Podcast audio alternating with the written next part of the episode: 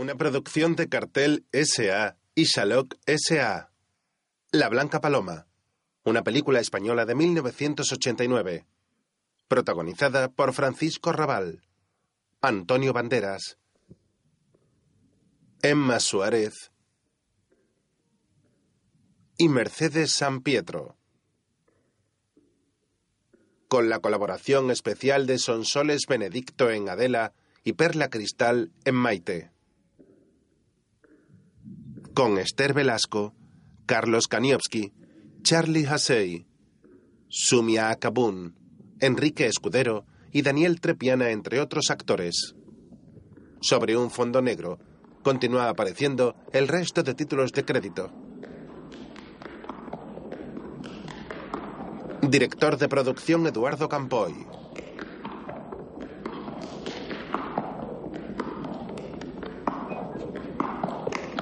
Director artístico Javier Fernández.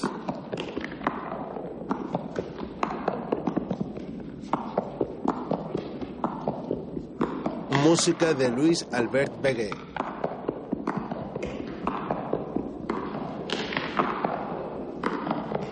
Guión de Juan Miñón y Manolo Machi. Una película dirigida por Juan Miñón.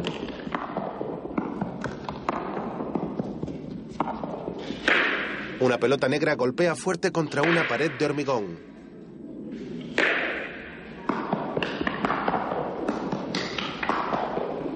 Los pies de varias personas se observan borrosos alternándose sobre el suelo. En una grada varios hombres observan atentos y uno de ellos tiene un botiquín de cerveza.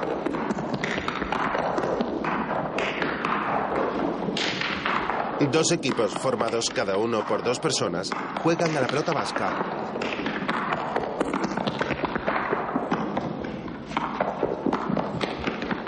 En la grada hay varias personas mirando y una de ellas con botas de cowboy baja andando por los bancos. En una esquina hay un chico de espaldas. Tiene el pelo corto y de color moreno.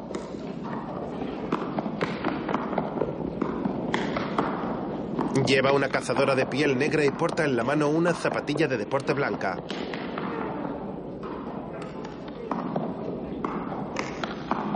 En el pie derecho lleva puesta la otra zapatilla.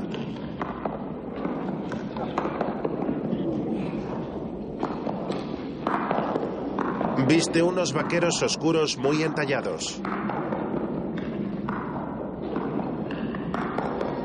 La pelota sigue golpeando a buen ritmo en la pared del frontón. En otro momento, una cortina de fuego arde en mitad de la calle.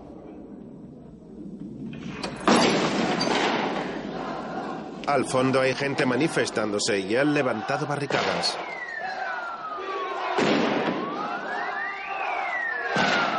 Los manifestantes llevan las caras tapadas y los antidisturbios les observan desde lejos. Los agentes reciben impactos en sus escudos de objetos que están lanzando los manifestantes. Un joven moreno de pelo corto y anorak rojo lleva unas zapatillas deportivas de color blanco. El joven prepara un cóctel molotov. Lo enciende y lo lanza contra los agentes. El chico lleva la cara tapada con un pañuelo rojo. Los antidisturbios se ponen en marcha y cargan contra los manifestantes, los cuales están parapetados detrás de una montaña de escombros. Algunas personas salen corriendo y otras se enfrentan a los golpes de los agentes con sus porras. Los policías corren detrás de los manifestantes.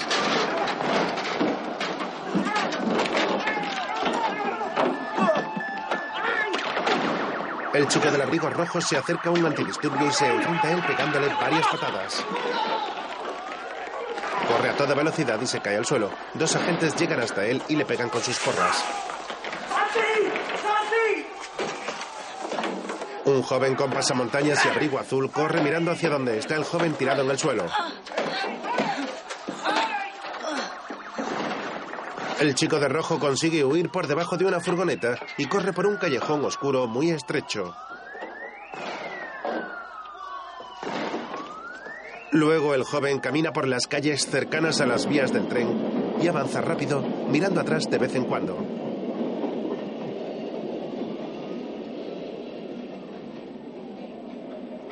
El chico se esconde tras un muro en las vías del tren y un coche de la policía pasa por la carretera a toda velocidad.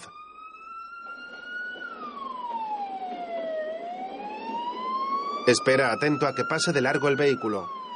Tiene sangre en la sien.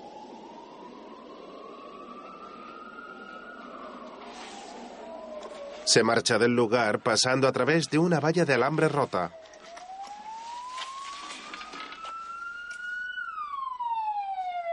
Cruza las vías corriendo y avanza entre vagones de trenes viejos.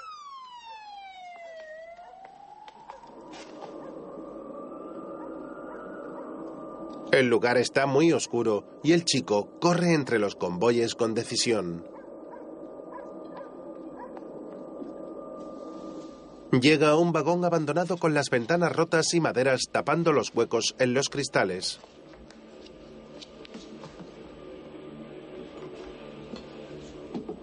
Entra por una puerta quitando unos listones de la parte de abajo y los vuelve a colocar una vez ha cruzado el umbral. Después enciende un farolillo con una vela, se quita el pañuelo del cuello y abre un poco el abrigo. Tiene gesto de dolor y mira cabizbajo hacia la luz de la vela.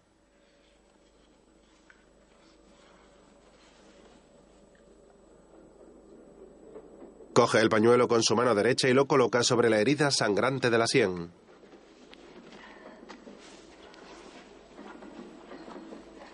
A continuación saca un cigarro y se lo enciende.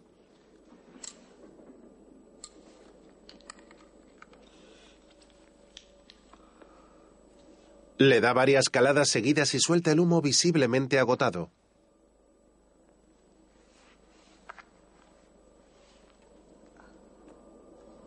Después, al otro lado del río, se observan diferentes puntos de fuego y las luces tenues de una zona industrial. El humo sube hacia el cielo desde las barricadas a medio apagar.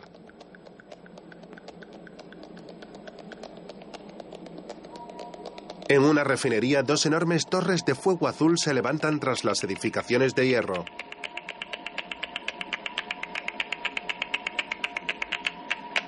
La llamarada de color azul que sale desde una de las torres sube con intensidad en el aire.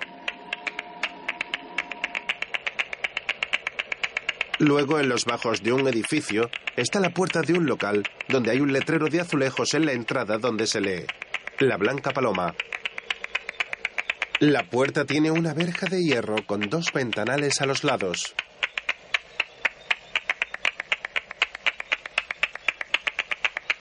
En el interior hay un azulejo de la Virgen del Rocío y la cabeza disecada de un toro colgada en la pared.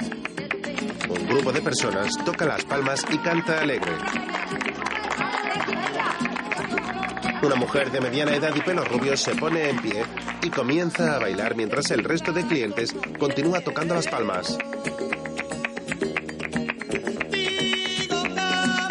La mujer se mueve por el local al ritmo de la música y se acerca hasta la barra donde está un hombre de unos 50 años con bigote sirviendo bebidas. Se guiñan un ojo y se lanzan un beso mientras sonríen. Después, la mujer continúa bailando. Los muertos no bailan, coño. ¿Tú sabes que Caín era de rentería? Como te ponga pesado, te largo de aquí, Seba. Ah, tú con esa cara no das miedo a nadie. Pero con esta mano pongo firme a más pintado. Pon otro y no hablemos más. ¿De acuerdo? Borracho, tío. Me gusta beber, me gusta beber. ¿Qué pasa? El hombre del bigote coge la bandeja y se acerca hasta la mesa donde está la mujer rubia.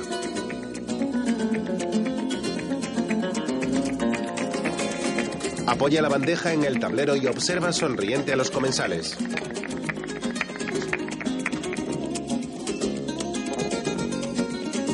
Después llega hasta la cocina. Me río de la poca gracia que tiene el Antonio ese. Y siempre me cuenta lo mismo. Chiste, la misma historia. De un médico de Zaragoza que decía al cliente, usted a morirse, que es su obligación. Yo a los toros, que es la mía. Una joven de pelo castaño está cocinando. Date prisa y ponte guapa. La mujer se limpia las manos en el delantal y se muestra cabizbaja. Estoy cansada. Sube eso rápido, que hay mucho trabajo ahí fuera. El hombre se marcha con la comida y la joven sirve un plato de sopa.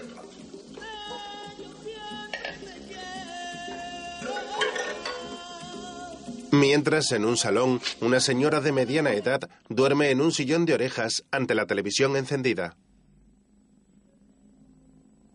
La decoración es obsoleta y hay fotos enmarcadas en las paredes. Las cortinas y las butacas van a juego con la misma tela. La chica de la cocina llega hasta allí con una bandeja en la cual está el plato de sopa.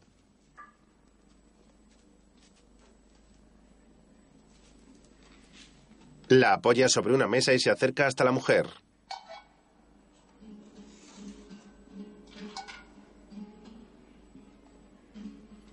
Se agacha a su lado y le toca la mano con cariño.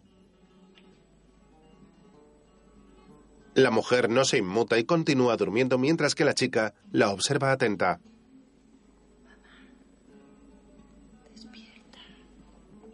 La madre se despierta aturdida y mira a su hija con dulzura. La joven le sonríe. La mujer le acaricia la cara suavemente y de repente la suelta y vuelve a apoyar de forma brusca su cabeza contra el sillón. La chica mira seria a su madre. Tienes que comer. Lo ha dicho el médico. Se acerca por la bandeja y se la lleva hasta las piernas. ¿Es la que te gusta? La madre mira el plato de reojo. Tráeme el agua. La chica le coloca una servilleta de tela en el pecho y le da un vaso de agua mientras la mujer mira al suelo con tristeza.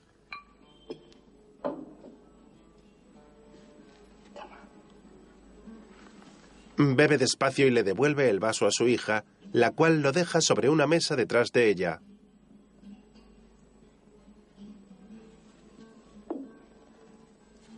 Haz un esfuerzo. ¿Quieres que te la dé? La mujer la mira con desprecio y coge la cuchara. No.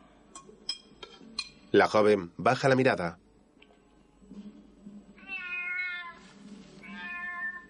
La chica se acerca hasta un gato blanco y negro.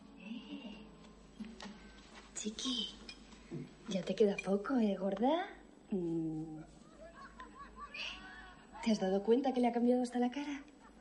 Mira, se cree importante la gatuna. ¿Eh? Pues que sepas que las perras también lo hacen. Déjala tranquila. Nunca te ha querido. La mujer la mira fijamente y la chica se queda de pie frente a ella. Tengo que bajar. ¿Necesitas algo? La madre niega con la mirada baja y su hija se marcha de la habitación.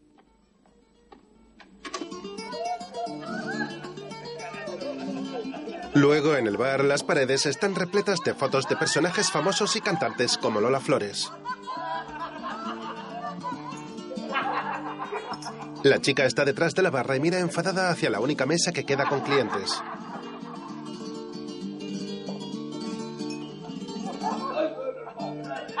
El hombre del bigote está sentado junto a ellos y la joven sirve boquerones en vinagre en un plato sin dejar de mirarles. Un hombre negro de unos 30 años llega al bar y se sienta junto a Sebas. El único hombre cabal como Otelo. Si vienes a mi amigo y a mí, preciosa, yo invito. Ole tus negros cojones. Un hombre moreno que está en la mesa mira serio hacia la barra. Es para ti, Anda, por guapa. tú sí que eres guapo, chipirón. Se pone un brazalete. Neta, Mucho. Gracias. Rocío, ven aquí. Respeto libertad. Mira, vaya. Mira, que estos señores quieren saber si tienes novio. ¿A quién le interesa? A mí, por ejemplo. Como tú los tengo a montón. o puedes venir a barrer por las mañanas si quieres. Doy punto. Igual que su padre. Más tarde, en la calle, el cartel luminoso con el nombre del bar se apaga.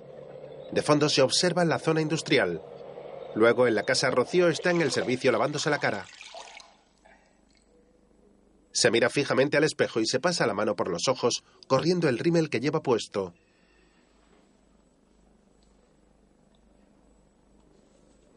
Destapa la pila del lavabo y deja que se trague el agua que tenía almacenada.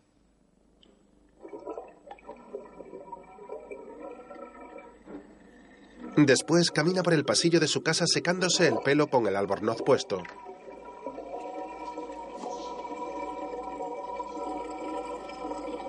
Un brazo la agarra con fuerza. La chica intenta soltarse y mira al final del pasillo con tristeza. En otro momento, un cuerpo fallecido reposa sobre una camilla. Se destapa y es un joven con un tiro en la cara. Luego, el joven del anorak rojo se despierta sobresaltado. En las paredes de la habitación hay una gran bandera del País Vasco, así como diferentes pósters. Entre ellos hay uno de un pueblo de casas blancas y azoteas de tejas naranjas.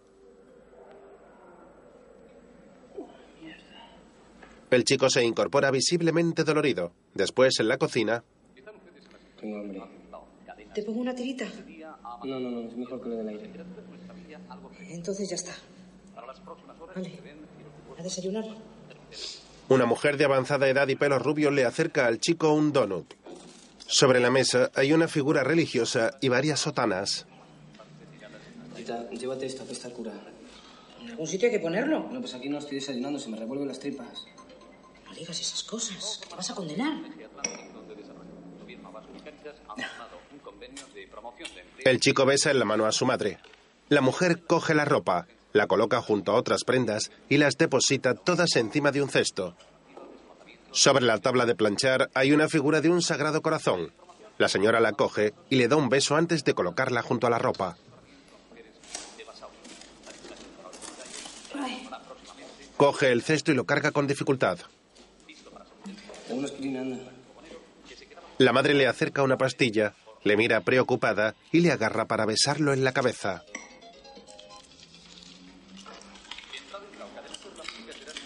Mario, por lo que más quieras, hijo. Bastante desgracia ha caído en esta casa. Habría que matarles a todos. Que Dios me perdone. Mario sigue desayunando sin levantar la mirada. La madre se pone el abrigo y coge de nuevo el cesto. ¿Vendrás a comer?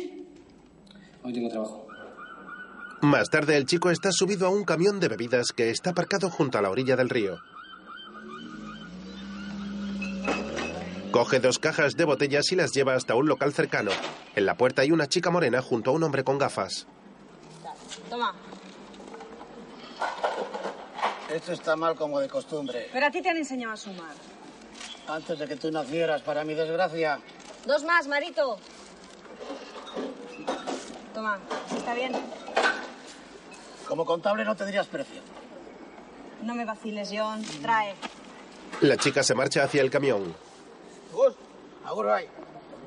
Mario cierra la parte trasera del vehículo y se sube en la cabina junto a la chica, la cual va conduciendo. Esta ruta no la controlo. Dime por dónde. Dobla por la primera, ahí tenemos dos paradas. Después hay cinco más en el otro lado. Así me gusta. Rápido y claro. Por eso te aviso el primero cuando hay curro. Mario se aqueja de un dolor de cabeza. ¿Qué tal tienes la cabeza? Jodida, a ver un poquito. Si acabamos pronto nos tomamos unos vinos, ¿vale? Está hecho. Dobla ahí a la izquierda. Llegan hasta un camino de tierra y aparcan. Dos niños juegan con una pelota junto a un muro de piedra que hay en un lateral. Se bajan del camión y la chica baja la cuesta mientras el chico abre el lateral del vehículo donde está la bebida.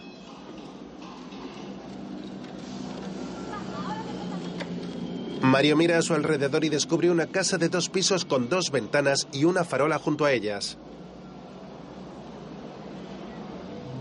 La mira extrañado y su amiga sale de un portón del garaje que hay justo debajo de las ventanas.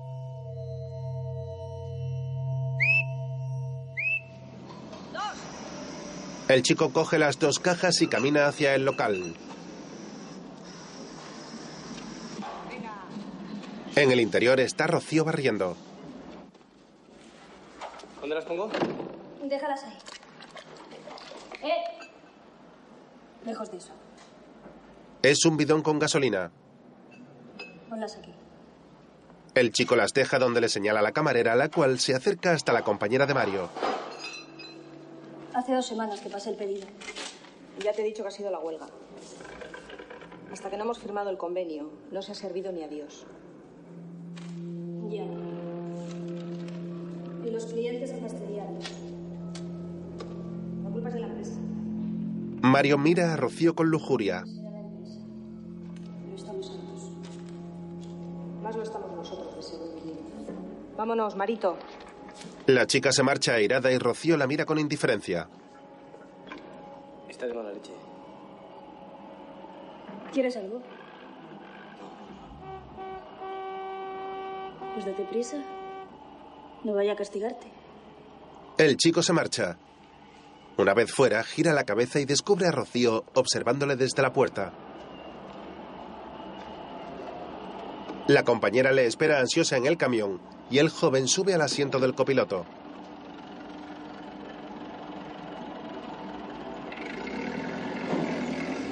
Esta tía me toca los huevos, joder. Fachas de mierda.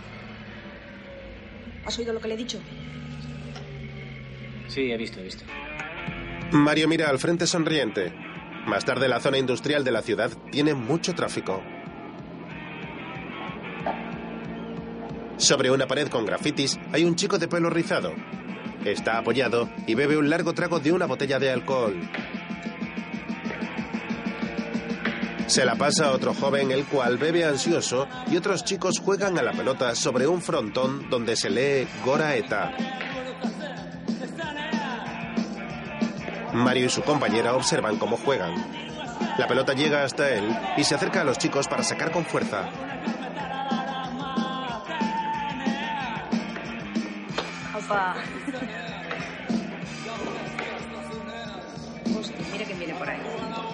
Un hombre joven se acerca hasta ellos. Espe, bonita. ¿Qué, Mario? ¿Dónde te metes? Random.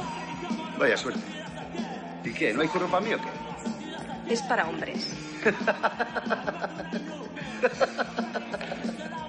Para hombres. Para hombres lo de ayer. No veas las hostias que daban. Si no es por este, esos cabrones me parten en dos. ¿Y qué? ¿Qué iba a hacer? ¿De kamikaze? Ya sabía que te arreglabas. No, si tú eres un tío. Espe y Mario se miran serios y el hombre le coge a él por los hombros.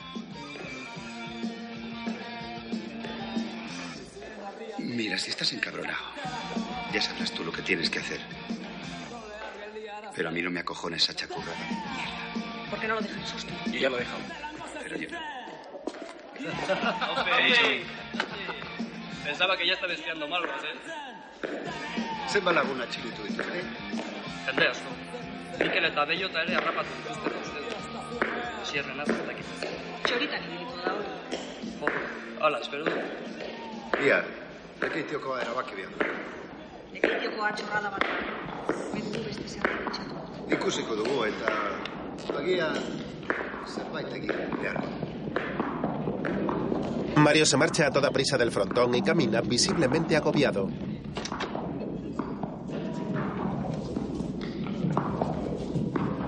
Llega hasta el servicio, coge a un chico del hombro para que no entre y se encierra. Está sudando y tiene gesto de dolor. Está a oscuras y cierra los ojos mientras le caen gotas por la frente y la nariz.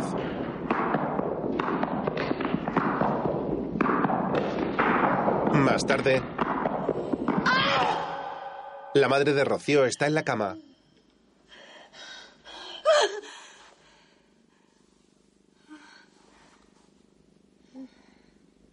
La luz se enciende. La mujer está tumbada muy agitada. El hombre del bigote llega hasta allí y se acerca a la mujer. Coge un pañuelo de la mesilla y le seca el sudor del rostro. Solo es un mal sueño.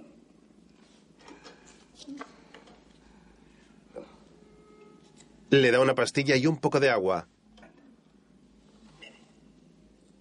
La mujer se incorpora levemente y después se tumba de nuevo. Mira a su marido muy asustada.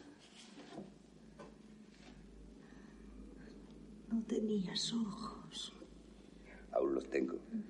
Míralo, mujer. Has cambiado tanto. Ya no te conozco. Cuando te mejores, vamos a ir a Madrid. ¿Te acuerdas? Claro que me acuerdo.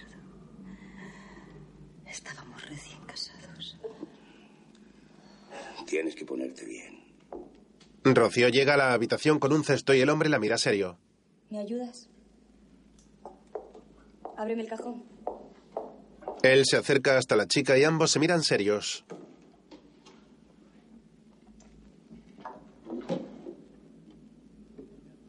En uno de los cajones hay un revólver. Vete abriendo. Ahora abajo. No hay prisa.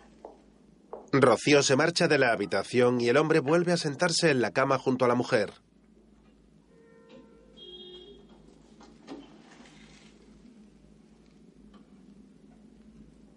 Está muy guapa, ¿verdad? Es toda una mujer. Sí que es verdad.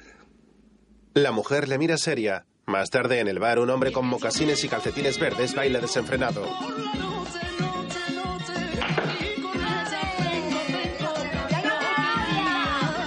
El hombre que baila es Chipirón y Rocío le mira sonriente desde detrás de la barra.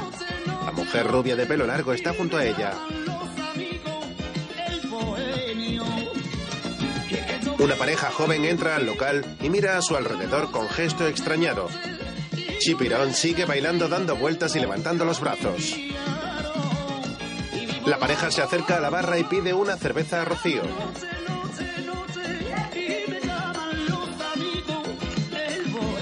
En una mesa hay dos hombres, los cuales observan a Chipirón con desagrado y hablan entre ellos sin dejar de mirarle.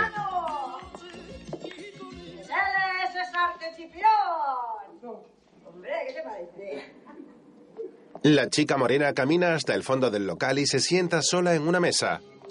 A su lado un hombre mayor de pelo cano lee el periódico. El chico le hace una seña a Chipirón, el cual se acerca a él.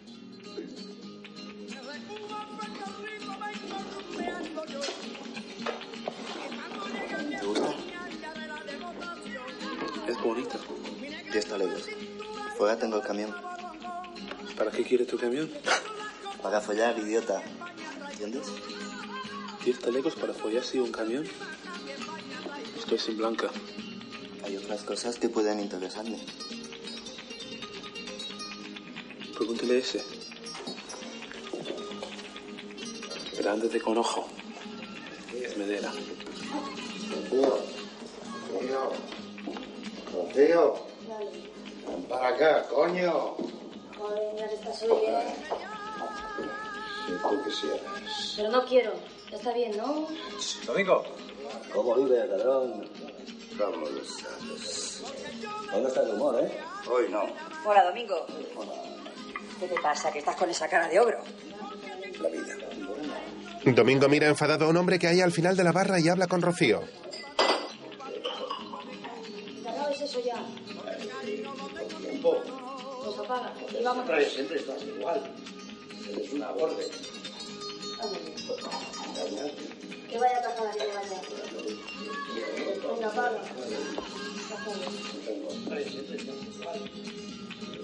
El joven se sienta junto al hombre de pelo cano que está leyendo. El señor asiente y ambos miran a la chica. Luego el hombre y la joven salen del local. La calle está oscura y no hay nadie en ella. Caminan agarrados. Chipirón sale tras ellos y se queda de pie junto a la entrada del bar. Desde la puerta observa cómo el hombre y la chica entran en la parte trasera de una furgoneta. Se enciende un cigarro sin dejar de mirar hacia el vehículo. A continuación, Domingo sale a la calle empujando al cliente que hablaba con Rocío. Suelta. Venga, ven aquí. No vuelvas, ¿eh? Que te mato. Que te mato. Vuelve para acá. ¡Solo! ¡Desgraciado! No vengas aquí más, ¿eh? Chipirón fuma en la puerta y Domingo se toca la mano dolorido.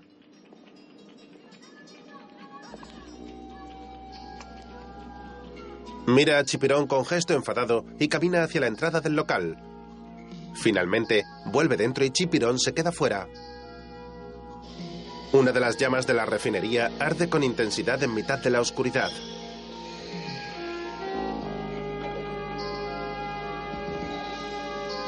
Al día siguiente el cielo está completamente nublado y al fondo se observan multitud de enormes grúas de hierro. Mario está sentado en la calle y mueve las piernas nervioso. Tiene un cigarro en la mano y le da una intensa calada. Un hombre de mediana edad sale de un portal cargado con unos cubos. Hey, Tomás. ¿Qué hay? Buenos días. ¿Qué pasa? Hey, tranquilo. Solo quería hablar con Santi. Nada serio. Joder, chico, elige buenas horas para charlar. Me da un susto de muerte, coño. Lo siento. Es que ayer discutimos. Solo quería hablar con él, eso es todo. Parecéis novios, chaval. Mario entra por la puerta verde de la que salió Tomás. Accede a un taller donde hay tres coches clásicos aparcados en el interior. Llega hasta donde está su amigo, el cual se está poniendo un mono de trabajo azul.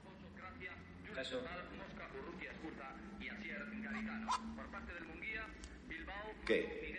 ¿No curas hoy con este? Sí. Todavía tengo un rato. ¿Has visto? Qué maravilla.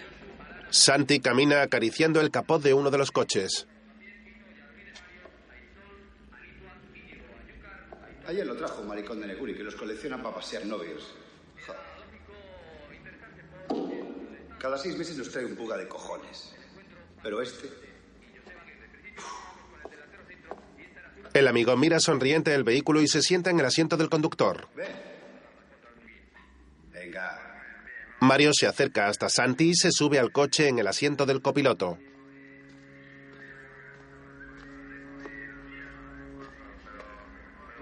Está serio y cabizbajo. El amigo agarra el volante y mira sonriente al frente. ¿qué? ¿Dónde te llevo? Donde quieras menos al huerto.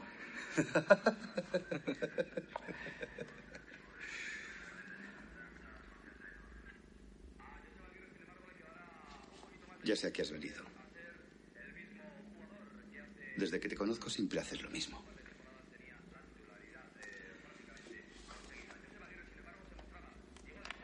No deberías haber dicho aquello. Lo que le preocupa es lo de Espe, ¿verdad? A ella no la metas en esto.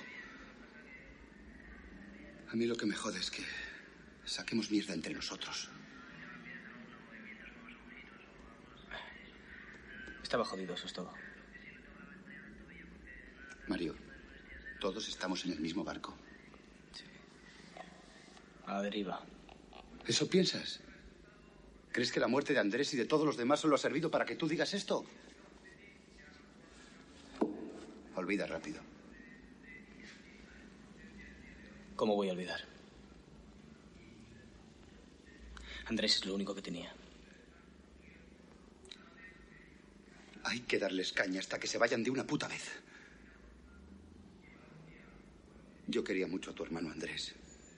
En otro momento, Domingo juega con dos niños. Vamos allá. Les lanza una pelota. Ya sabéis que yo soy puntual. ¿Qué es eso? Ya lo veréis. Les pasa una mochila. Son los uniformes. Para uno. El otro día la chica no firmó el albarán. ¿Qué? ¿No quiso? No, se me olvida a mí. Ah. Por ahí arriba la tienes. Abur. Domingo se va y Mario coloca las cajas de la bebida. Espe le mira extrañada. ¿Qué pasa? ¿Que quieres tirártela o qué? El chico le da un toque cariñoso en la cara y se marcha. La joven sale del almacén visiblemente enfadada. Mario llega hasta la cocina y mira a su alrededor buscando a Rocío.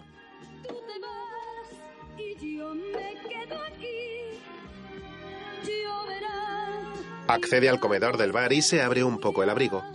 La joven está barriendo.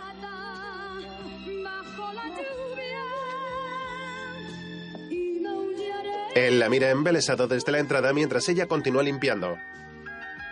Finalmente se percata de que el chico está allí. Ambos se miran fijamente y la chica continúa barriendo sin hacerle caso. Rocío encuentra algo en el suelo y lo coge rápidamente.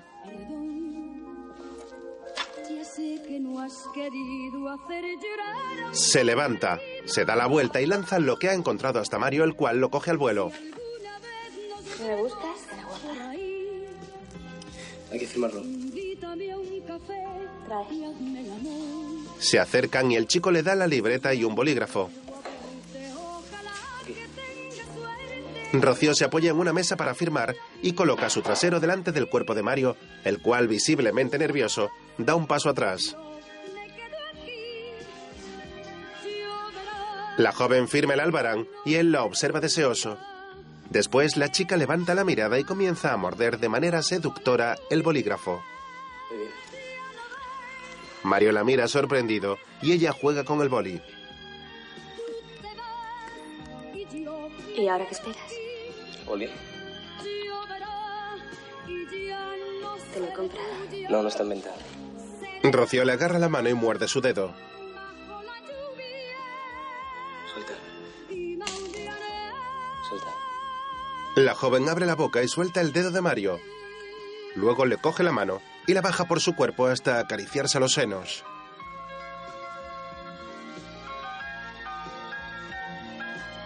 A continuación le baja la mano acariciando su vientre hasta llegar al pubis.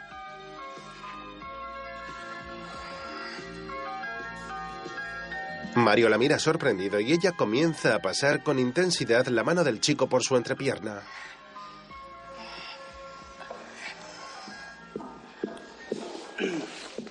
¿Pero qué pasa? Nada. ¿Nos vamos? Venga, joder. Vamos a perder aquí toda la mañana. Espe se marcha enfadada y Mario mira serio a Rocío. Coge el bolígrafo del suelo y camina hacia atrás sin dejar de mirarla hasta que sale del comedor. La chica está pensativa y baja la mirada esbozando una sonrisa.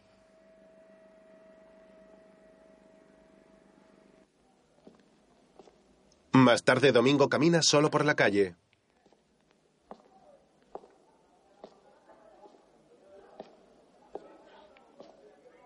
Se para y observa una farola parpadeando hasta que finalmente se enciende.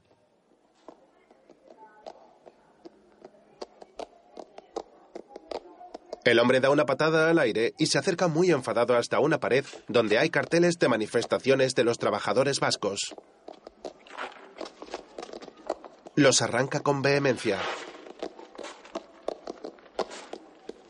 ¡Cobarde! ¡Cobarde! ¡Miserables cobardes! ¡Jodidos cobardes! De aquí no echa a mí, ni Dios me echa de aquí. ¡Ni Dios! Porque esta tierra es tanto como tuya. Y como tuya. La farola continúa encendida y Domingo se marcha caminando enfadado. Se para en un escaparate y observa fijamente un maniquí de una mujer con una camisa blanca y una falda negra.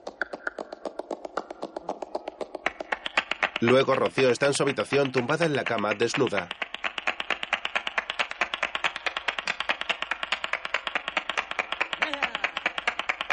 Se incorpora y se mira al espejo mientras se coloca una camisa blanca como la del maniquí.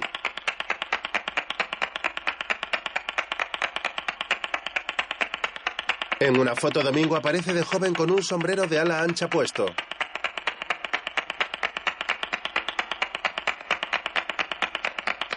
Está junto a la imagen de la Virgen del Rocío el día de la procesión por las calles de Almonte.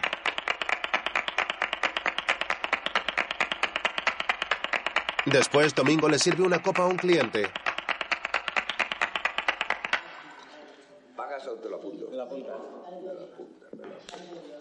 Al fondo del bar está Chipirón junto a otros hombres y se disputan un pulso. El hombre negro coge ventaja y baja con mucho esfuerzo el brazo de su contrincante contra la mesa.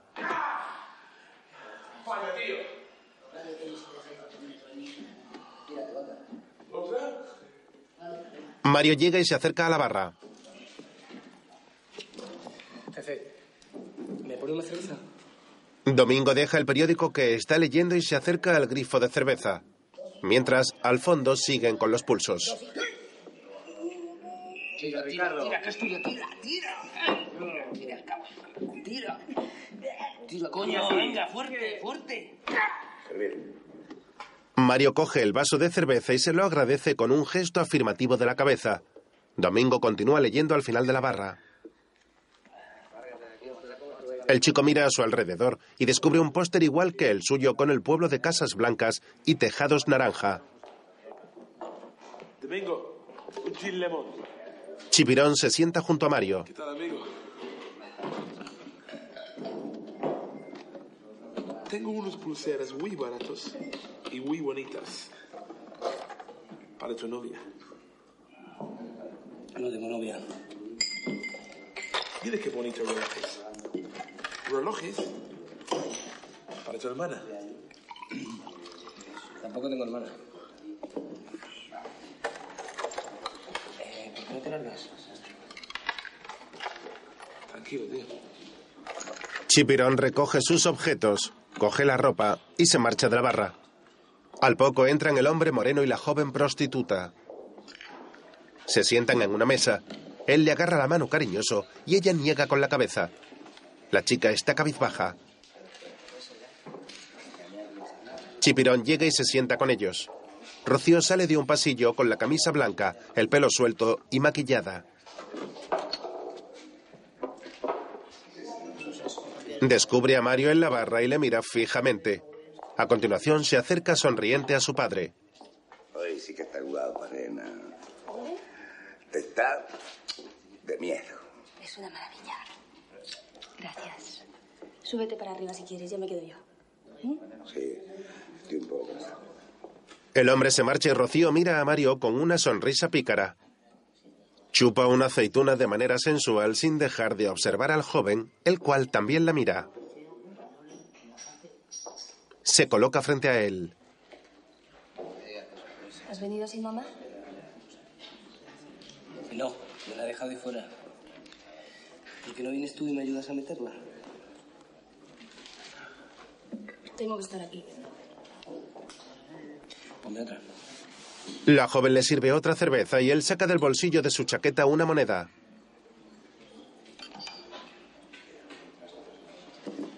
La deja sobre la barra y la acerca hacia Rocío. ¿Ya te quieres deshacer de ella?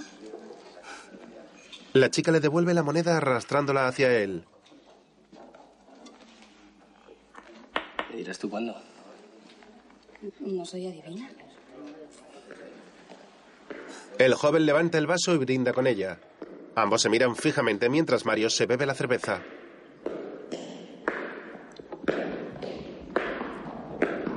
Aparecen de nuevo imágenes del frontón y se observa al joven de la cazadora negra en la esquina de la grada.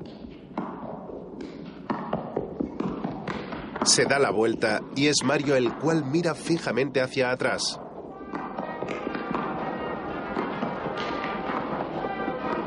En otro momento, en el mismo lugar, hay una fiesta donde la gente baila muy animada.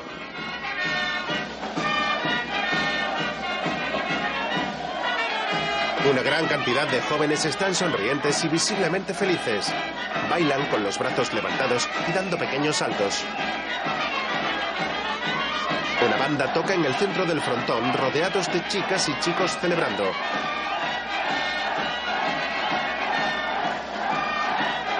En la sala contigua está Mario apoyado sobre una pared y bebiendo con el gesto serio.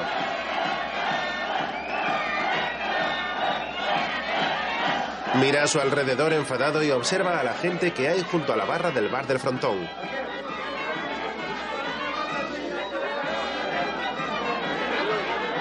Bebe de su copa y se seca la boca con la manga de la cazadora de piel negra que lleva puesta.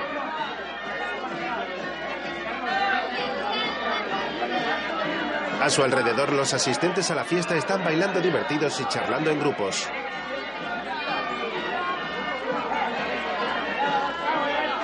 Al otro lado de una puerta de cristal está Santi haciéndole gestos para que se acerque a él.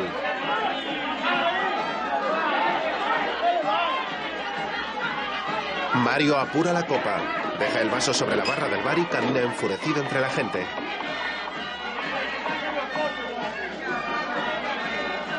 Pasa empujando entre los asistentes y un joven se enfrenta a él, comenzando una riña. Rápidamente les separan y se llevan a Mario. Sale a la calle. Está lloviendo y se deja mojar con los ojos cerrados mirando al cielo.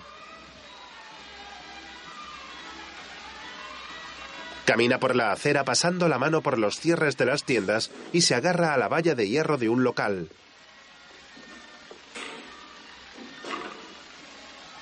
Continúa caminando cabizbajo y descubre en la acera de enfrente a Rocío resguardada de la lluvia en la puerta de un edificio. Camina hacia ella y mira al suelo pensativo.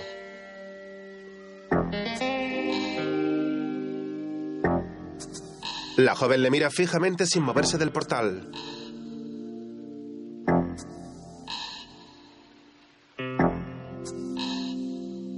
Mario llega hasta ella caminando muy despacio.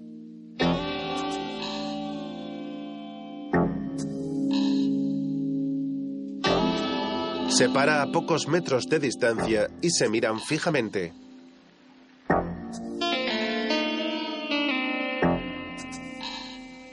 Finalmente avanza hacia ella mientras pasa la mano por su pelo empapado.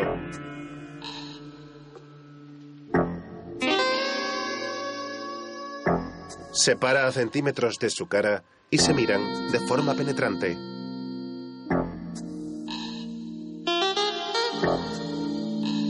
Se dan pequeños besos en los labios hasta besarse con más intensidad.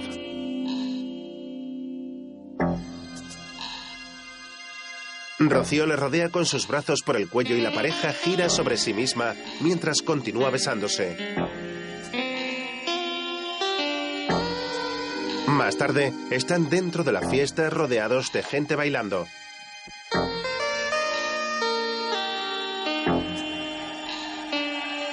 No dejan de girar mientras sus bocas siguen unidas besándose. Ambos tienen los ojos cerrados. Un grupo de personas pasa a su lado haciendo una conga y se unen a ellos.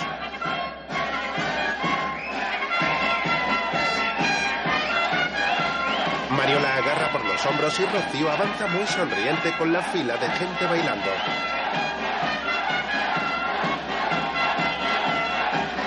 Bailan animados y dando pequeños saltos sin soltarse de la conga, la cual recorre todo el local.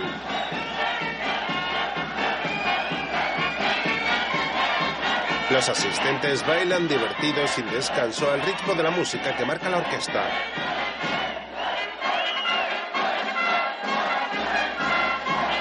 La pareja sale de la conga y camina abrazada y sonriente hasta un lateral de la sala donde están. Ella se apoya sobre la pared. Mario coloca sus brazos a los lados de la joven y se miran fijamente. A continuación, siguen besándose contra la pared. Se alejan un instante y ella sonríe cariñosamente. Santi está al otro lado del recinto junto a Espe y otros amigos. Descubre a la pareja y sorprendido avisa a su amiga para que les mire. La chica habla con su amigo con gesto enfadado y él intenta tranquilizarla con una sonrisa en la cara. Después, Santi se marcha caminando entre la gente y Espe le mira con gesto serio apoyada en la pared.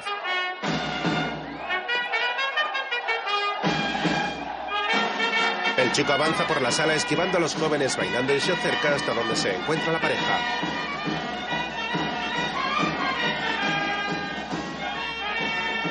Mario, traidor. Qué escondido te lo tenías, ¿eh? Ella Rocío. Santi. Estás buena, ¿eh? Eso ya me lo han dicho. ¿Dónde está la gente? ¿Sabes qué es esto? ¿Y qué? Esto que ves con tus ojazos. Parece una fiesta, ¿no? Exacto. Además de estar buena, es inteligente. Eh, la basta, tía. ¿eh? Es una fiesta, pero popular y socialista. Hay que compartirlo todo. Vamos a Eh, que la chica está conmigo, campeón. ¿No lo veis? Mario agarra del cuello a su amigo. ¿Por qué no te llevas de aquí a la españolita? Puedes tener problemas.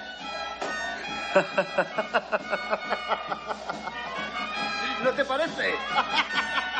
Santi se marcha bailando mientras su amigo le mira serio. Rocío le observa sonriente. Más tarde están caminando junto a las vías del tren. Llegan hasta la valla de hierro que está rota. Mario la abre y pasa al otro lado mientras Rocío mira sorprendida a su alrededor. ¿Pero dónde me? La joven cruza la valla y se sube a la espalda del chico, el cual camina con gesto preocupado.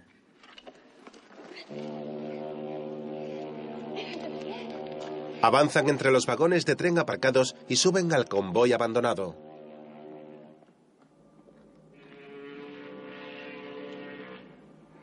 Caminan por el pasillo de las ventanas rotas.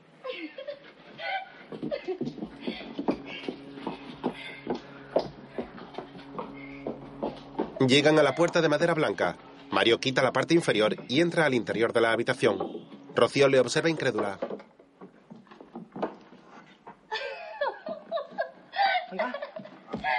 Finalmente ambos entran agachados a la sala.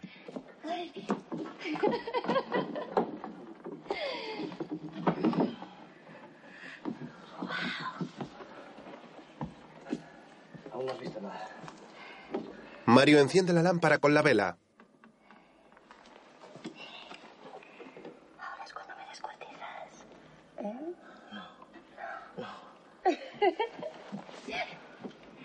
Se sientan uno enfrente del otro y se miran fijamente.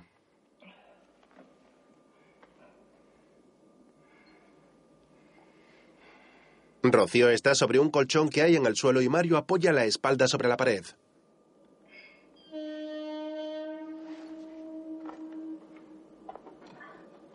El joven saca dos latas de cerveza y se las lanza a la chica, la cual se quita los zapatos y se recuesta sobre la cama. Mario la observa atento. ¿No tendrás unas zapatillas? Me duelen los pies. ¿Sí?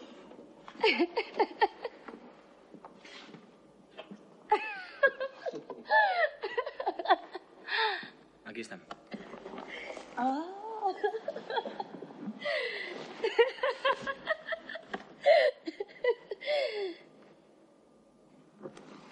Estás bien preparado, ¿eh? En tiempos de guerra hay que estarlo. ¿De qué guerra hablas? ¿Vives aquí? ¿No sabes de qué hablo? ¿Y de qué lado estás? Están sentados sobre el colchón y Mario le agarra la mano. La chica le mira seria y se suelta. De ninguno. No me interesa esa guerra. Eso da igual. Estás sin ella aunque no quieras. Mario cierra los ojos mientras Rocío está tumbada sobre la cama con una vela apagada entre las manos que finalmente tira al suelo. La chica le mira mientras él continúa apoyado sobre la pared con los ojos cerrados.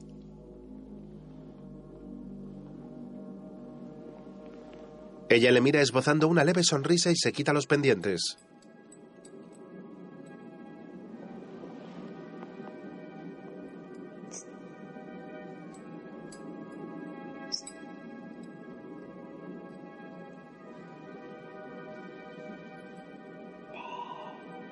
Rocío le pasa su pie por el pecho acariciándole. Ahora estamos aquí. Eso es lo único importa. Continúa subiendo con su pierna por el cuerpo de Mario hasta llegar a la oreja. El joven abre los ojos y la agarra del tobillo. La besa repetidamente por la pierna mientras avanza despacio hasta el comienzo de las medias. Se las quita junto con la ropa interior y se miran fijamente.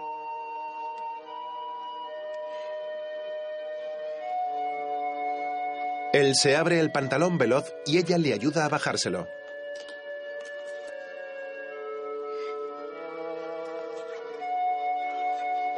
Se coloca sobre él y comienzan a mantener relaciones sexuales.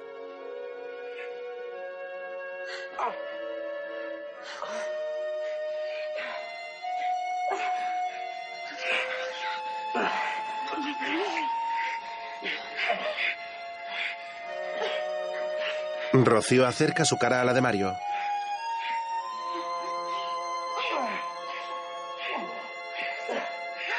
Le agarra por el cuello y acaricia la parte trasera de Mario, el cual tiene los ojos cerrados y está visiblemente excitado.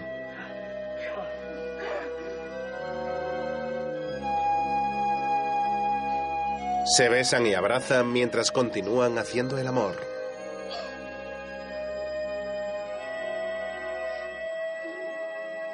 La habitación está a oscuras y solo se observan los bustos de la pareja mientras continúan manteniendo sexo. Más tarde, Domingo está sentado en una mesa del bar. Tiene frente a él una copa de licor y está a oscuras. El hombre está cantando y toca con su mano sobre la mesa.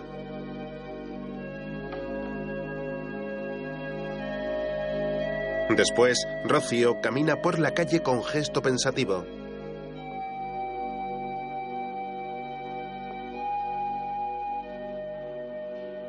Llega hasta el local, abre la puerta y su padre mira alterado hacia la entrada.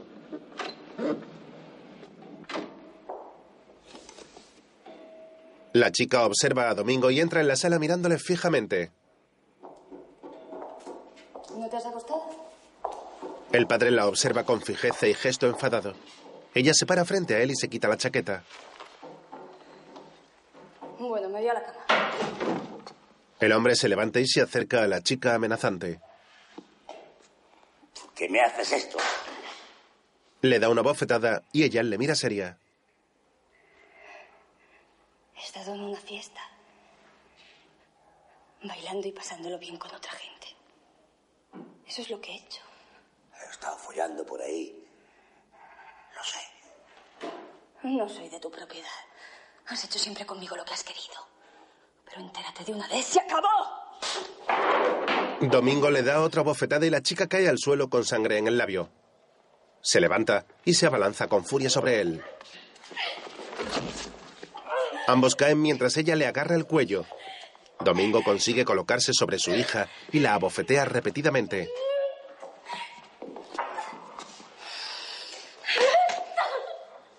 Es lo único que entiendes, ¿verdad? Le abre agresivamente la camisa y el sujetador y la obliga a darse la vuelta. Se abre el pantalón, le baja la ropa interior y le tira del pelo mientras comienza a penetrarla violentamente. Dime que te gusta. Dime que te gusta, dímelo. Sí. La joven está llorando y tiene sangre en la cara. Domingo eyacula dentro de Rocío mientras ella observa su reflejo en un cristal.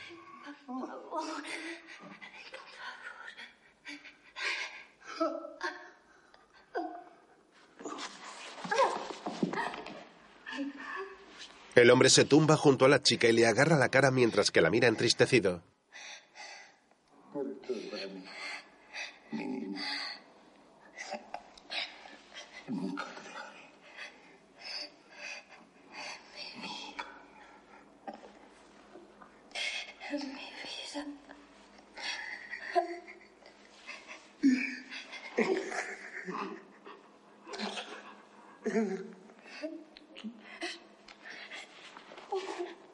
Se besan en la boca y se abrazan llorando. En otro momento, la madre de Rocío está con la mirada perdida dentro de la bañera, la cual está llena de espuma. La chica la mira cariñosamente. Quiero morir. No digas eso. La joven está lavándola y su madre la mira amenazante mientras tira de su brazo. A mí no me engañas. No empieces otra vez, madre. La mujer retira la mirada de su hija y gira la cabeza.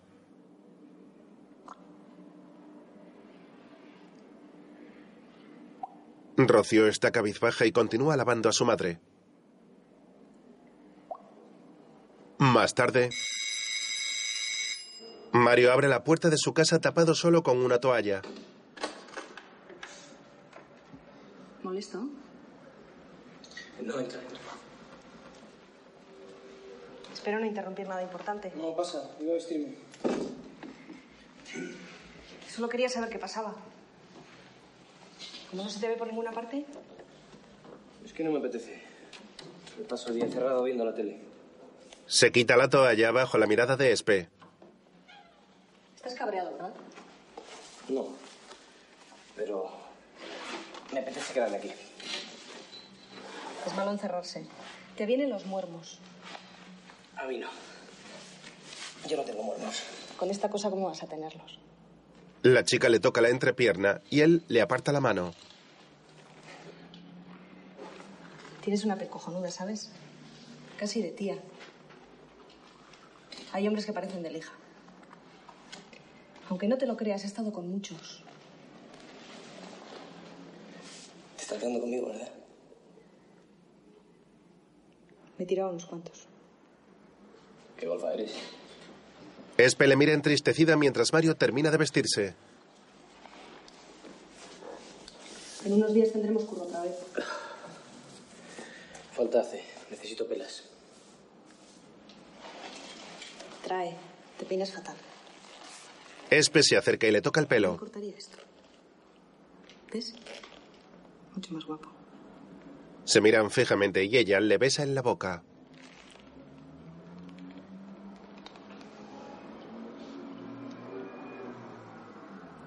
¿Quieres follar conmigo? No funcionaría, Espe. Tienes razón. Pero tú te lo pierdes. La joven se marcha. Te llamaré por lo del curro. Más tarde, en el bar de domingo, la hija se acerca a una mesa. Los pescaditos. Tú sabes, porque en, en Donosti van a poner los semáforos más altos. ¿Qué sabes? ¿Sabes? Padre, ponme un surito que Para que salten. Para que no se los salten. Mario está visiblemente ebrio sentado en una mesa junto a Sebas y Rocío le mira preocupada. Chipirón le da dinero a un policía vestido de paisano.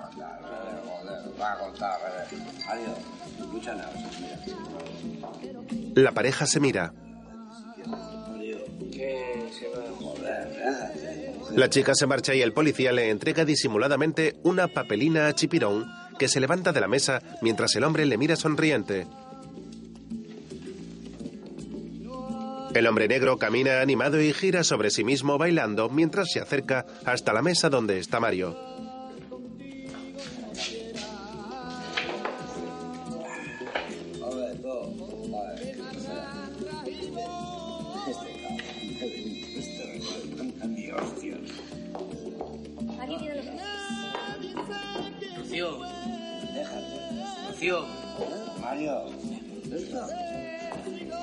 ¿Y ahora qué quieres?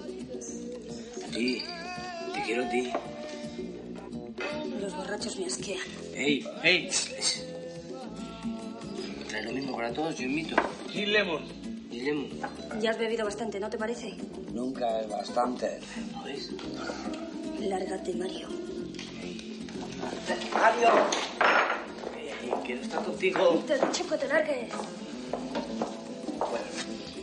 ¿Cuántas lleva? Cinco. Mira, chaval, te invito a la última. ¿Por qué?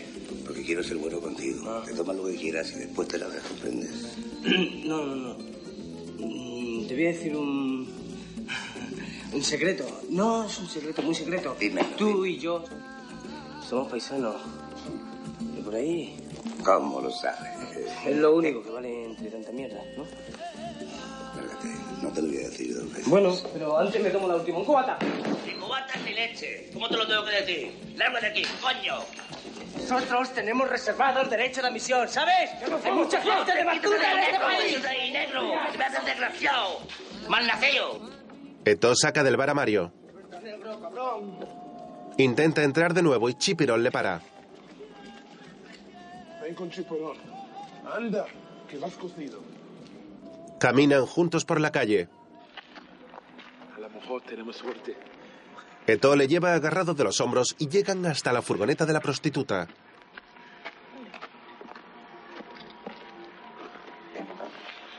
Chipirón saca un billete. ¿Está libre la niña?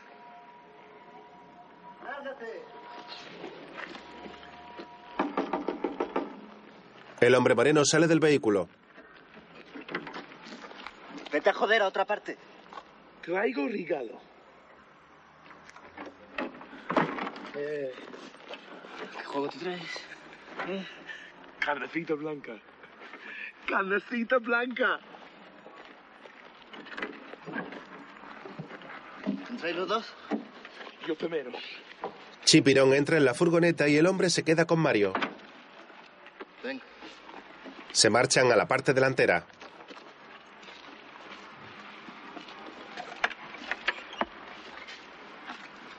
El chico se sube al asiento del copiloto y el hombre cierra la puerta. En la parte trasera están Chipirón y la joven morena. L'as, mon beau prince Je suis sûre qu'on va s'éclater. Él está anonadado mientras la joven se desnuda y le pide que se acerque acariciando su mano. Attention, tu peux me casser Nunca Laila. Mira, princesa. Idris resucita. ¿Dónde coño vamos? ¿Te gusta jugar?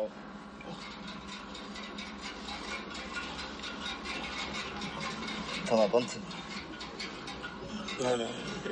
Paso de esa mierda. El hombre esnifa y Mario le mira de reojo.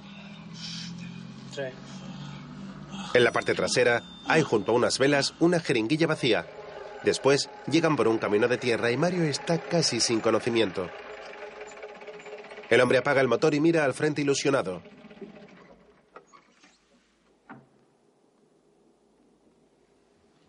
Venga, vamos. Se baja del vehículo y el chico le sigue con gran dificultad. Mario avanza caminando despacio. Chipirón baja corriendo de la furgoneta y se acerca hasta él muy sonriente. La reina te espera. No, estoy mal, estoy mal. Abajo es de seda. ¡Vamos, princesa! ¡Vamos! Chipirón y la chica corren alejándose de Mario, el cual está de rodillas junto a un árbol, visiblemente agobiado. El joven tiene arcadas y sus amigos se alejan subiendo una gran cuesta.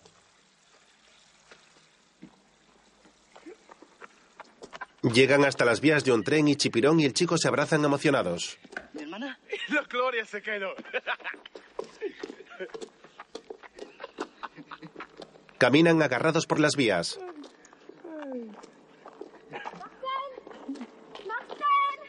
La chica llega corriendo y se abraza con su hermano. Todos miran al tren que se acerca. ¿Quién más se acerque gana? ¿Ok? Los tres amigos se colocan en fila junto a la vía. La chica da un paso al frente y Chipirón uno para atrás.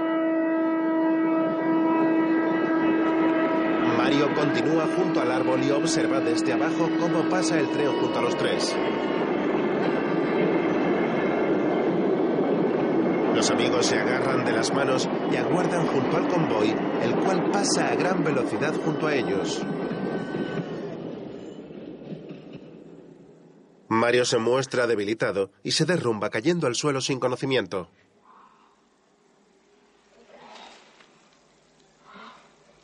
Al día siguiente la joven morena está durmiendo en la parte trasera de la furgoneta, arropada con una manta. En sus pies está Mario dormido y tapado con la gabardina de Marcel.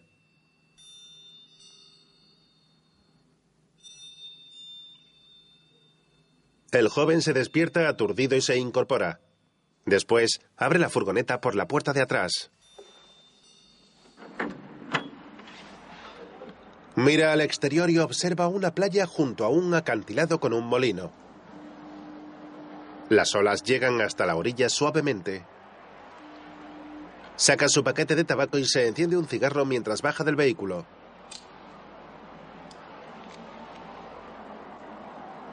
Camina hacia la orilla en la cual están los dos amigos.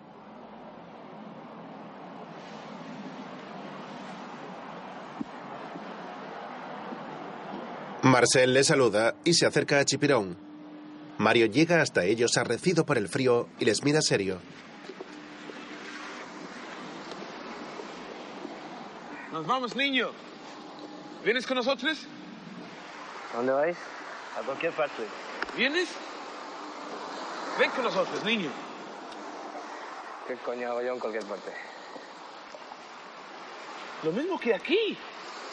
Chipirón saca su pasaporte y lo besa sonriente mientras se lo enseña a Mario.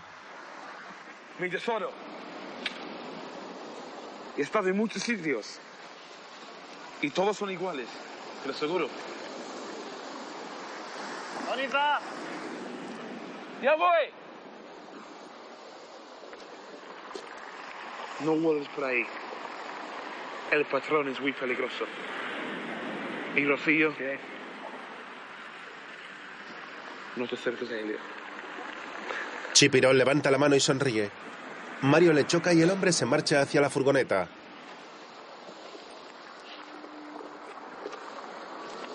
El chico cruza los brazos y mira al mar con gesto desesperado. El agua llega a la orilla, la cual está llena de piedras de diferentes tamaños. Mario camina despacio y con las manos en los bolsillos del pantalón entre las pequeñas rocas de la playa. De pronto se detiene y mira al frente. Los amigos se despiden desde la furgoneta y el chico les saluda con el brazo mientras se alejan.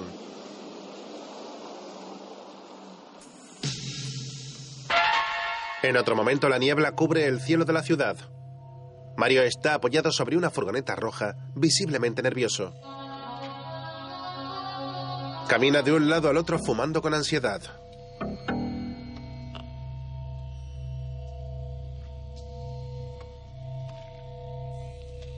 Se asoma levemente por un lateral del vehículo y observa el bar de domingo, el cual está cerrado. Una pareja pasa caminando a su lado y le miran extrañados. Mario asiente vehemente y se acerca caminando hacia la puerta del almacén del local.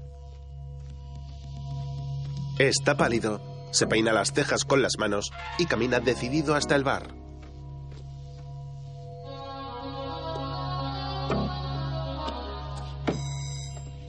Llama al timbre desesperado. Se apoya furioso sobre la puerta. Rocío abre y Mario entra a toda prisa. La chica mira asustada hacia el bar, pero él la coge y comienza a besarla desesperadamente. Ella se separa. Déjame. Vete. Si te encuentra. Escucha, tenemos que irnos. Tenemos que irnos lejos de aquí. No, no es una locura, tengo que contártelo. Ahora no. Ahora es imposible. Mario la besa en la boca y ella le mira fijamente. Estás completamente loco. Esta tarde, en el espigón a las seis. De acuerdo.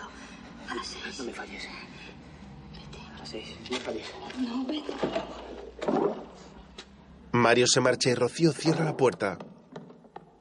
Domingo llega hasta el almacén y la chica le mira asustada. Me has asustado. Tengo cosas que hacer. ¿Has desayunado? Luego.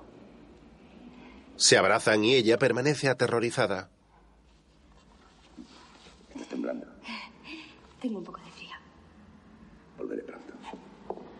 El padre se marcha, se para y finalmente se gira para darle un beso en la boca a la chica. La joven observa cómo sale del almacén.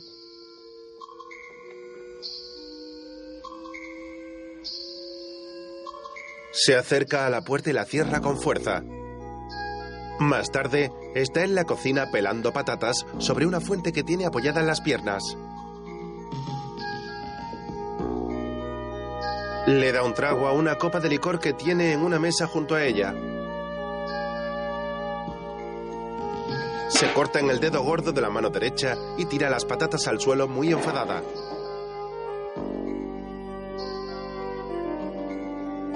Más tarde Mario está sentado en el muelle del puerto junto a unos pescadores que arreglan sus redes.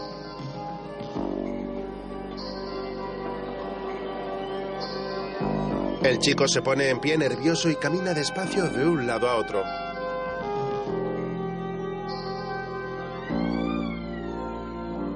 Lleva en las manos el mechero y lo enciende en repetidas ocasiones mientras mira apenado a su alrededor.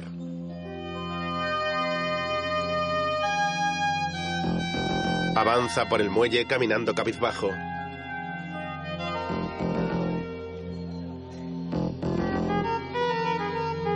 Levanta la mirada y observa a la gente que hay junto a una feria en la entrada del puerto.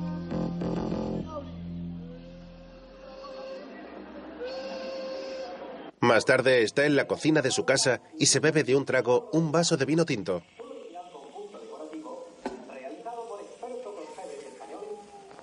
Al terminar, coge la botella y se sirve otro vaso. Lo menos 275 por ahí. Sí. ¿Te tomarás dos filetes? Bueno, te pongo dos. Que luego te los comes. Qué bonito. No, no, más, más, más de 300. Ay, cómo es la gente. La avaricia rompe el saco. ¿Lo comes? Mm. Ay, qué mona. Mira, es muy simpática esta. Pues mira, me caía bien. ha salido ella.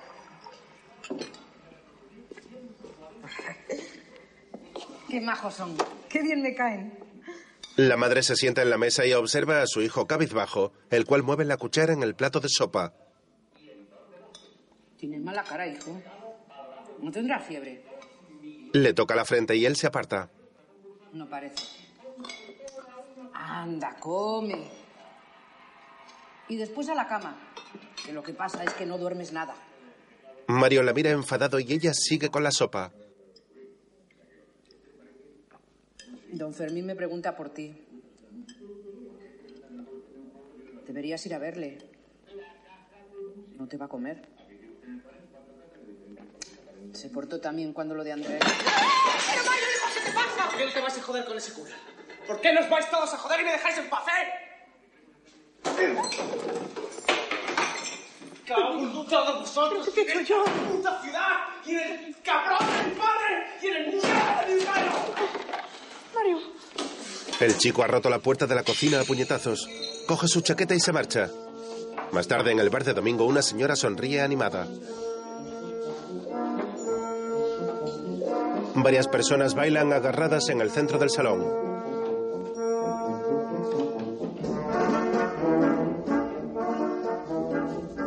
Rocío lleva la camisa blanca y baila con el policía de paisano.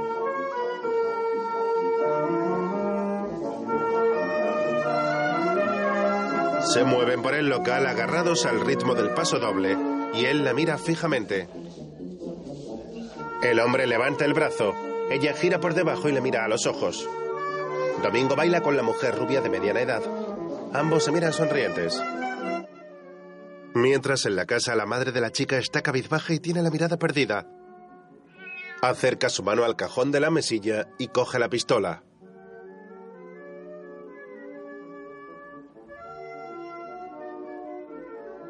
En el bar continúan bailando animados. La mujer mira sonriente a Domingo y él la hace girar bailando. Los clientes charlan contentos mientras beben y fuman. Mario entra al local. Se queda en la puerta y mira serio hacia donde está Rocío bailando.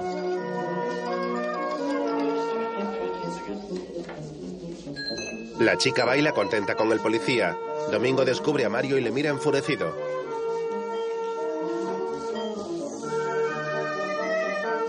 Se acerca disimuladamente hacia su hija y comienzan a bailar juntos.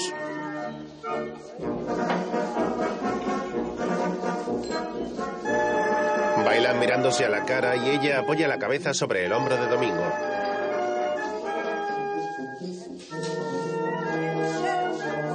Rocío descubre a Mario y le mira seria mientras el chico sigue de pie observándola sin inmutarse. Domingo mira con odio al joven y agarra el pelo de su hija, pero finalmente lo suelta.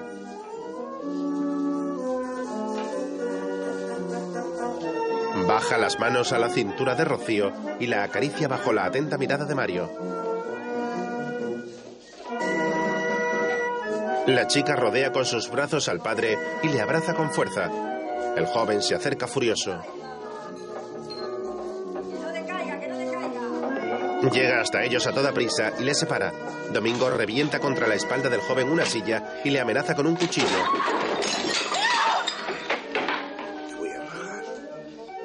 Cabrón.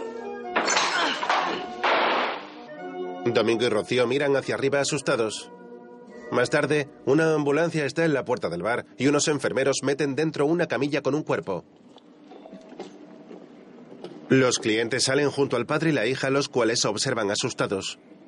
Mario está de pie en la calle a unos metros con gesto serio y enfadado. Rocío le mira entristecida y se sube junto a su madre. La ambulancia se marcha bajo la atenta mirada de los clientes del bar agolpados en la puerta. Mario se acerca a la entrada y observa cómo el policía de paisano saca una bolsa azul de plástico con manchas de sangre y la tira junto a un contenedor cerca del bar. Mario tiene la mano herida por el cuchillo de Domingo. Mientras, en la ambulancia, Rocío mira a su padre preocupada y le agarra el hombro para tranquilizarle. Domingo está muy angustiado. Luego Tomás cose la herida del joven y le coloca un apósito sobre la cicatriz.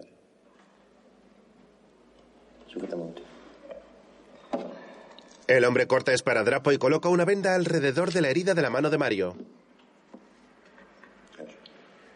Cuidado, cuidado. Abre la mano.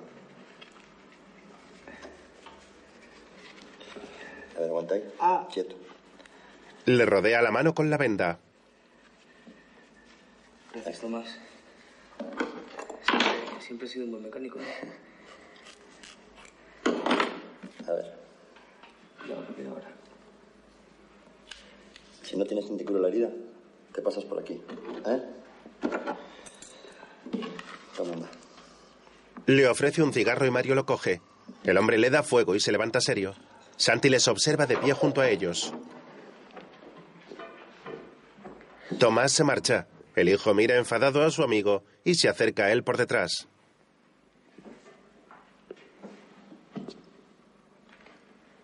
Le quita el cigarro y Mario no se inmuta. Está con los ojos cerrados. ¿Qué vas a hacer? Es asunto mío. Ahora es de todos. A ese tío hay que darle duro. Bueno, mira, déjame en paz. Deja de decirme lo que tengo o no tengo que hacer, ¿eh? Se miran fijamente. Mario. Mal rollo. Te está jodiendo por todas partes. Vas a perderlo todo por una tontería. Vale, chaval. Mario, ¿dónde vas? Mario se marcha y Santi le sigue enfurecido. Más tarde amanece nublado y los alrededores del hospital se muestran tranquilos. En el interior, un cuerpo está en una cama y un gotero suelta suero despacio.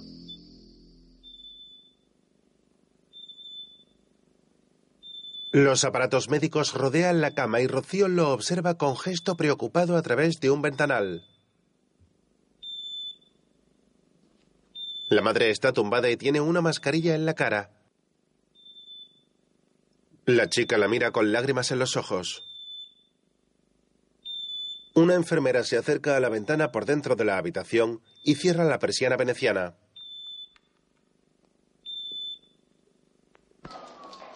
Más tarde, Rocío camina cabizbaja por el pasillo de urgencias y cruza los brazos cerrando su chaqueta.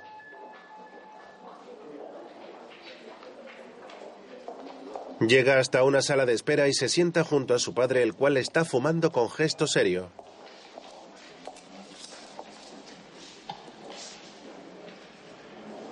Sigue igual.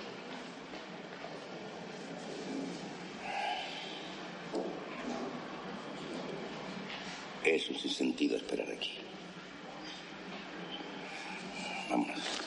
No me toques. Estás agotada. Mira qué cara tienes. Estoy bien. ¿Ya has visto lo que ha dicho el médico? Aquí no vas a nada. Te he dicho que no me toques. ¿Pero qué te pasa? No me pasa nada. Estoy muy bien. Vete si quieres. No pienso moverme de aquí.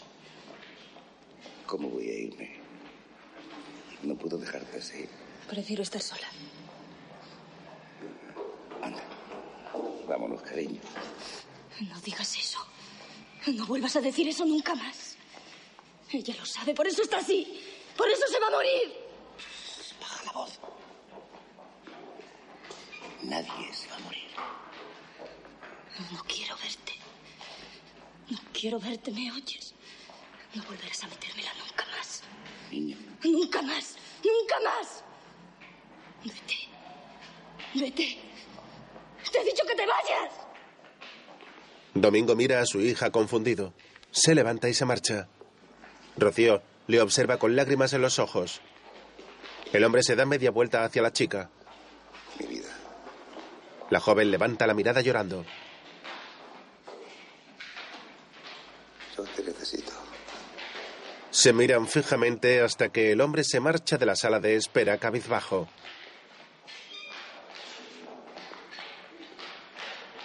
La joven rompe a llorar desconsolada.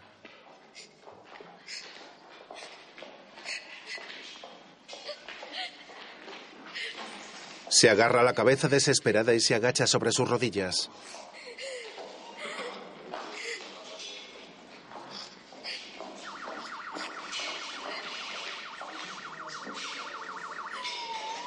Continúa llorando acurrucada en la sala de espera. Luego los pasillos del hospital están casi vacíos.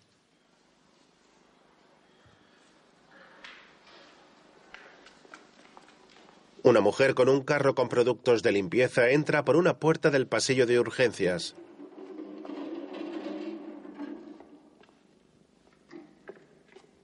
Deja un bote de detergente sobre una estantería y sale de allí sin el carro.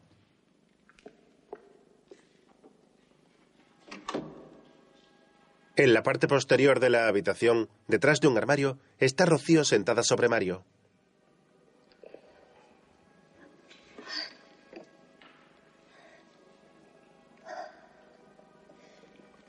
Ambos hacen el amor y se abrazan con fuerza mientras la joven está visiblemente excitada. Aprieta su cuerpo contra el de él y se muerde el labio. Vas a venirte conmigo. No voy a dejarte escapar.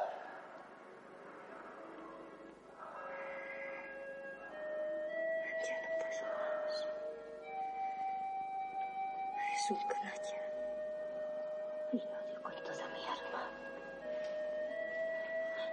¿Y esta hora? Olvídate de mí.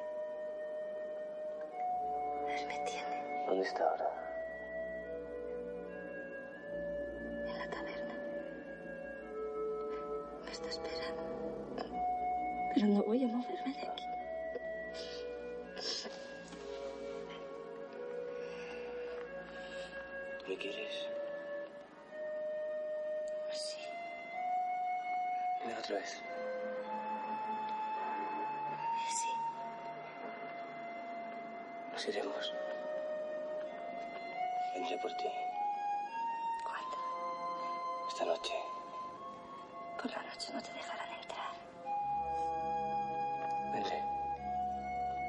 Rocío le mira llorando y le abraza con cariño.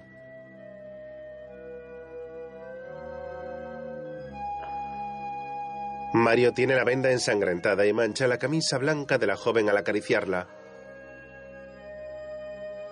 Más tarde Domingo está en el bar sentado en una mesa con la cabeza apoyada sobre su mano. La única luz que ilumina el salón son unas velas que hay en el altar de la imagen de la Virgen del Rocío. El hombre se sirve otra copa. Da un largo trago al vaso con licor que tiene en la mano y mira a la Virgen.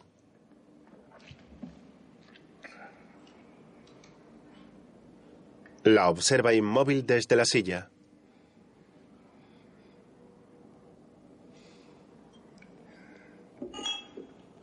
Se levanta y se acerca hasta el azulejo.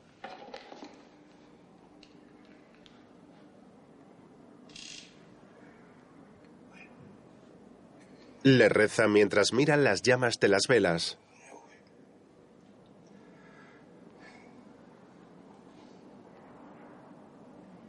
Se da la vuelta despacio y sorprendido, mira hacia la puerta donde está su hija, la cual le mira fijamente.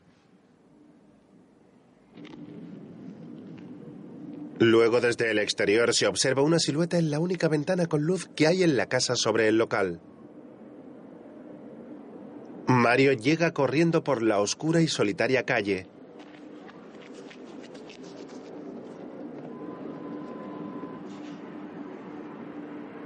Se coloca debajo de una ventana y comprueba que está cerrada.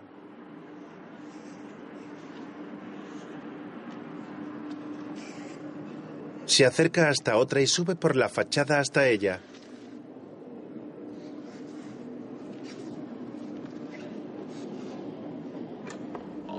Abre la ventana y accede al almacén del bar. Una vez dentro, cierra y saca una linterna. Camina sigiloso iluminando en todas direcciones.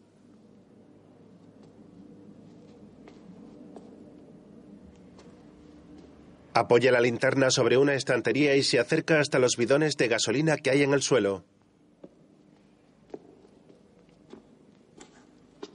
Los coge y sube por una escalera que lleva hasta la cocina del bar.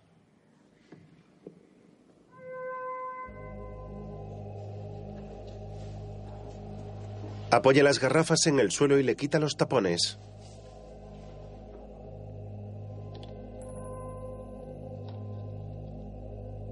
Vierte el contenido de uno de ellos por la escalera y el suelo de la cocina.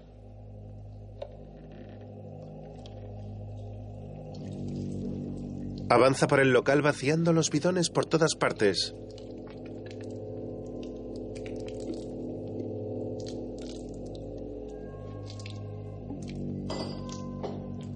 Mira con precaución al piso de arriba y continúa avanzando.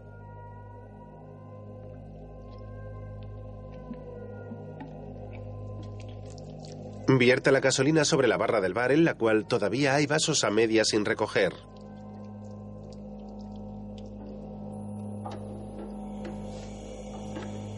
Gira los interruptores de la cocina y abre el gas.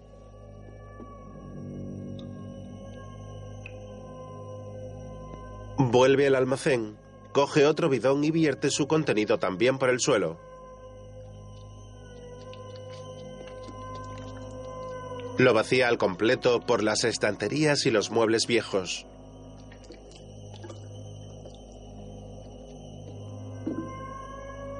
Coge un trapo, lo coloca sobre una mesa y le hace un nudo.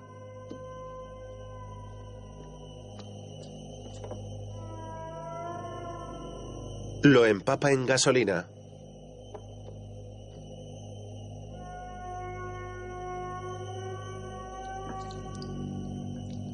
Vacía otro bidón y coge el pañuelo de la mesa.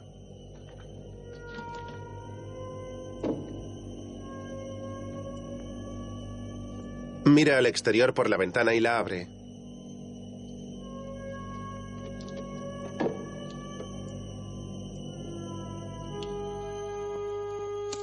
Tras mirar el trapo fijamente, le prende fuego.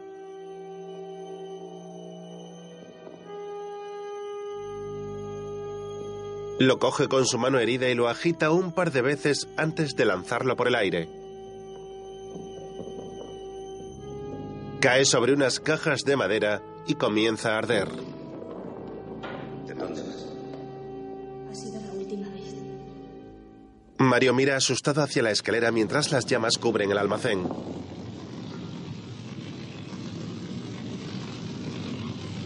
El fuego sube por la escalera.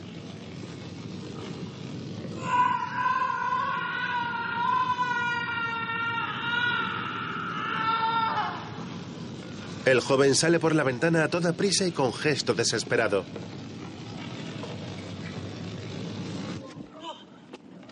Corre por la calle alejándose del bar. Continúa avanzando.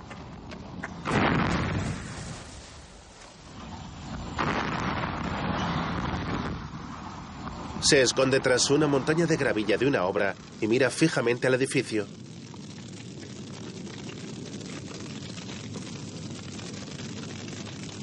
El inmueble arde por completo y las llamas se observan por las ventanas de los pisos superiores. Mario mira atónito. En el interior, una fotografía en la pared donde aparecen Domingo y Rocío arde por completo. Las llamas cubren la cabeza del toro disecado, mientras el bar es devorado por el fuego. En el exterior, Mario continúa tumbado sobre la montaña de gravilla, observando cómo prende el edificio. Tiene el gesto arrepentido. En un recuerdo con imágenes borrosas, el chico está en el frontón, sentado en la esquina de la grada, con su cazadora de piel negra mirando al suelo. Alguien se acerca por detrás y le coloca la mano sobre el hombro.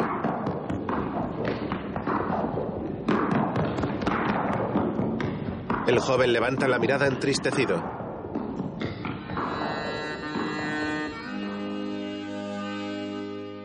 Sobre un fondo negro comienzan a aparecer los títulos de crédito.